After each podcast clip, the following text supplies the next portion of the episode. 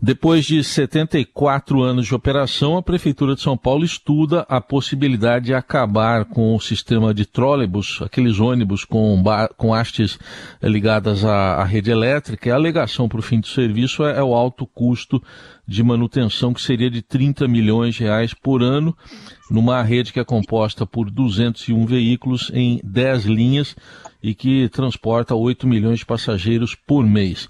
A prefeitura alega que está investindo em ônibus mais modernos, em ônibus elétricos, dentro daquele plano que prevê 2.600 ônibus elétricos até 2024. Para entender um pouco mais desse assunto, a gente conversa aqui na Rádio Eldorado com o Max Felipe, que é professor da Escola de Engenharia da Universidade Presbiteriana Mackenzie. Professor, um bom dia, obrigado pela atenção aqui com a Rádio Eldorado. Muito bom dia, eu que agradeço o convite. É, inicialmente, eu queria uma avaliação geral do senhor dessa alegação da prefeitura. O senhor diria que é mesmo necessário acabar agora com esses ônibus eh, tidos aí como modelo antigo, os trólebus?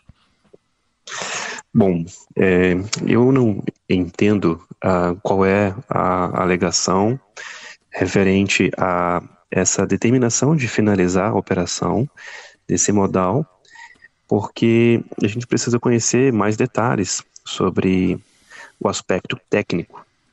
É, eles alegaram o elevado custo de manutenção, mas e qual é a taxa, apesar de um elevado custo né, de manutenção, como que isso impacta a vida do, da sociedade?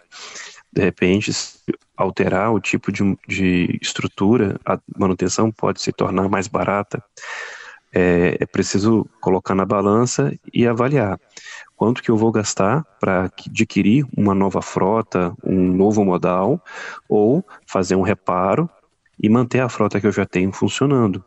São aspectos técnicos que devem ser avaliados nesse sentido.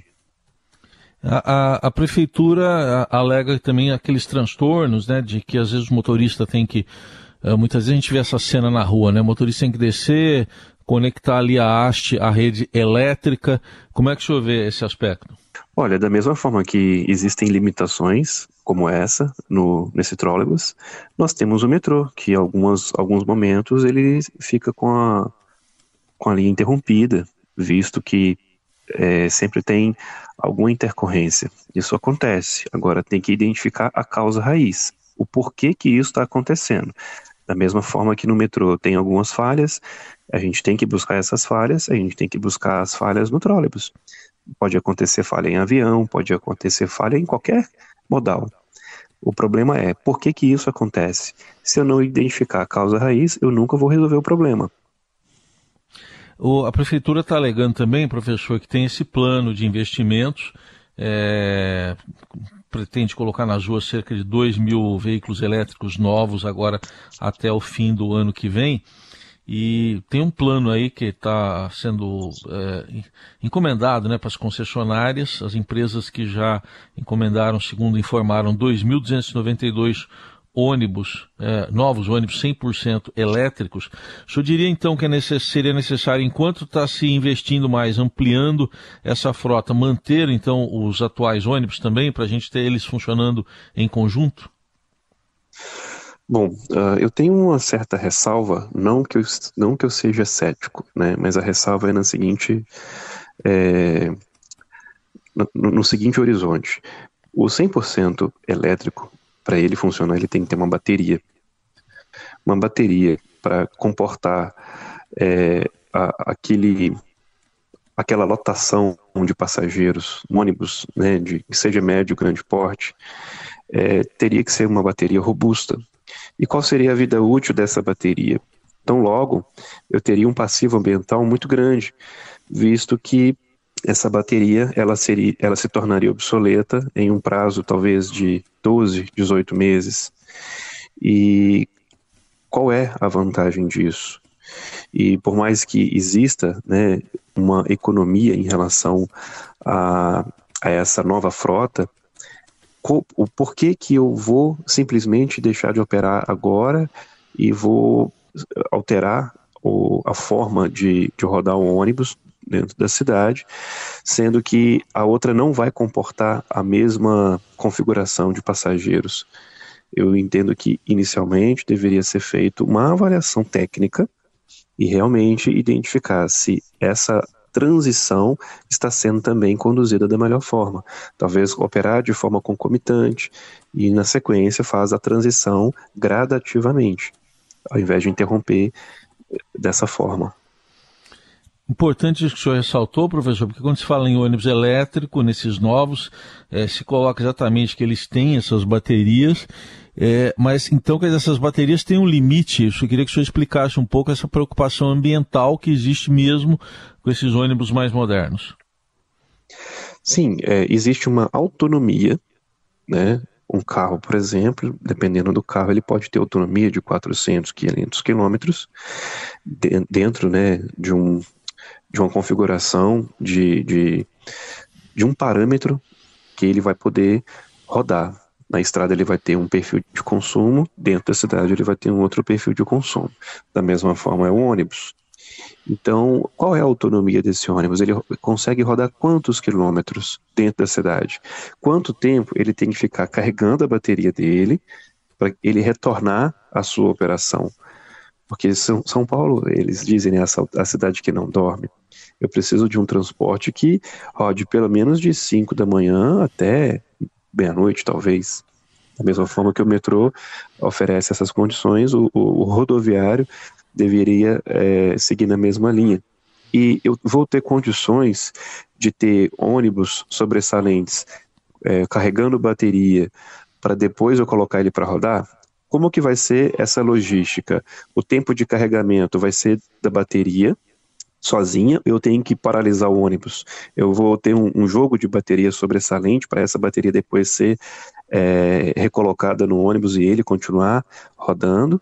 É, é, é, é preciso entender, porque se o ônibus tiver uma bateria fixa, o ônibus tem que parar sua é, rota, carregar durante X tempo e depois ele retorna à sua operação. Se a bateria for flexível, for removida, for possível remover, é, eu tenho que ter um jogo maior de baterias para enquanto esse ônibus estiver na rua, um outro kit sobressalente recarrega. E depois eu tenho que fazer a, a, alteração da bateria. Mas eu não conheço qual é essa frota que eles estão colocando aí para rodar na cidade. Importantes reflexões aí que o senhor está nos trazendo. É, num contexto também, né, professor, a gente acompanhou em 2021 a cúpula do clima, a COP26, lá em Glasgow, e da parte do governo federal houve um compromisso de cortar 50% das emissões é, até 2030. Uh, ah, parece que se avançou pouco a, até agora, né, professor, nesse aspecto? É, existe a legislação, existe o compromisso, mas na sequência a gente depende de engajamento, a gente precisa de ações que realmente estejam alinhadas àquilo que foi comprometido. Então, no ambiente é, de legislação, né, quando a gente trata desse aspecto legal, a gente vê muita intenção boa, só que a gente não vai ter é, uma conversão das atitudes se a gente não tiver penalidade para quem não cumpre o que foi comprometido. Acho que a gente tem que pensar em como fazer com que essas promessas estejam é, sendo realmente cumpridas. Esse processo de transição que o senhor acabou de citar também, a gente tem é, aproximadamente 12 mil ônibus, se eu não estiver enganado, em São Paulo. Para a gente ter uma eletrificação, imagino que tenha que ser é, gradativa. É, se vai ocorrer essa, essa raciocínio que, que eu estou fazendo, não sei se o senhor concorda, se vai ocorrer essa eletrificação gradativa, é, qual seria a vantagem então de acabar com os trólebus agora, já que vai ter que ser feita mesmo essa transição? É, eu, eu não entendo qual é o posicionamento, né? Eu não posso criticar, é, entendo que eles têm as razões deles, mas eu como um técnico, né, eu, eu tenho que olhar pelo aspecto técnico.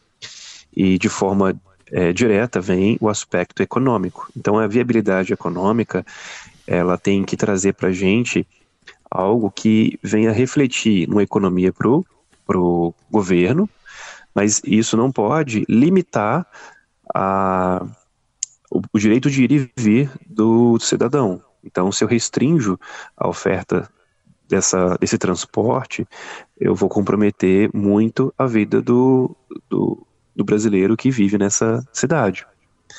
Então eu tenho que pensar assim em reduzir custo, eu concordo contigo. Entretanto, eu tenho que pensar qual que é o impacto uhum. da rotina do trabalhador. É, em relação ainda à questão dos ônibus elétricos, é, do ponto de vista ambiental, professor, eu queria uma avaliação sua é, é, é desses ônibus que a gente tem hoje, né, os, esses com hastes, com esses mais modernos. Existem grandes diferenças ambientalmente falando? Bom, uh, ele tem a, o, o, o trolleybus hoje, ele tem a possibilidade de rodar dentro de uma linha que tem esse fornecimento de energia, mas eu, eu não consigo precisar qual que é o, a voltagem mínima que ele precisa para ser a, a para estar em operação, mas uma usina ela pode ser uma usina hidrelétrica, ela pode ser uma usina eólica, pode ser uma usina solar. Se nós considerarmos né, que uma é, incidência solar aqui na cidade de São Paulo ela é satisfatória, a gente poderia diversificar essa matriz da energia hidrelétrica, né, oriunda da, da usina hidrelétrica, a gente pode obter energia elétrica a partir da usina solar. Então, eu poderia ter um impacto menor no meio ambiente se eu diversificasse a minha matriz energética. Bom, e desse plano que está em andamento, do que o senhor conhece até agora, esse que a gente citou, por exemplo, de se ter uh, um total a qual, até o final do próximo ano, né? Estamos falando aí já de 2024, estamos em, em setembro de 23. É, esse 15 meses aproximadamente. 15 meses, né, para a prefeitura cumprir essa meta. Como é que o senhor avalia esse prazo? Bom, uh, eu, não, eu não posso te afirmar com certeza se é, esse prazo vai ser cumprido, porque será que nós temos um fornecedor que vai cumprir o prazo de entrega de todos esses veículos? Porque no ambiente de negócios a gente tem que entender a capacidade do fornecedor. Se ele se comprometeu em entregar toda a frota, a gente fica satisfeito porque todo o, toda a estrutura dessa logística para o transporte urbano vai ser ofertada. Mas a grande questão é não é apenas a transição de cumprir o prazo. A grande questão é o que, o, o que nós temos hoje, ele atende X milhões de é, moradores, né, de, de usuários, vamos dizer assim. Essa frota nova, qual é a perspectiva de atendimento? Eu vou alterar a quantidade, eu vou atender quantos usuários?